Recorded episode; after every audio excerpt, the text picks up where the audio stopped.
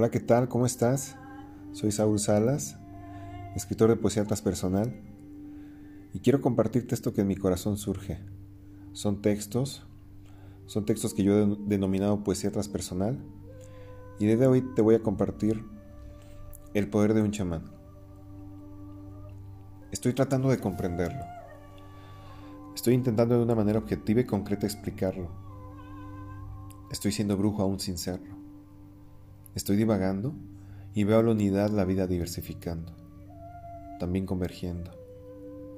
Es sin duda universal, también mágicamente es divergente. Es la ilusoria idea de la división en tu mente. Tal vez acompañarte a tu alma a desnudarte, acompañarte desde la propia alma de velarte. Ese es el arte del autoconocimiento. Es sin duda lo único que está haciendo. Está siendo un misterio descubrirte. Es un misterio tan profundo que cada experiencia está impregnada de totalidad, de unidad sintiente. El poder de un chamán reside en el suceso contemplado, reside en la abstracción de su atestiguamiento, desindividual y restringidamente. Ahí se develan todos los actos. Puede ser la energía divina de tu silueta, o es el baile que convierte a tu cuerpo en la completitud del infinito.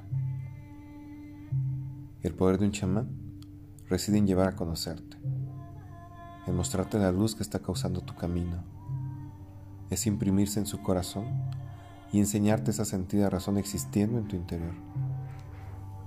El poder de un chamán es llevarte a contemplarte, es que decidas escucharte. Tal vez elijas mirar lo extraordinario, lo inimaginable es danzar con lo que contemplas, es tomarte de su mano descubriendo que estamos siendo hermanos.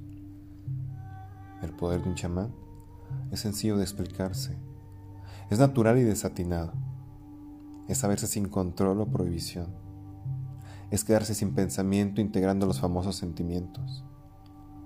El poder espiritual de un chamán es quedarse sin su ilusoria división, es integrar cualquier idea del ego a su verdadero fuego es autodescubrirse.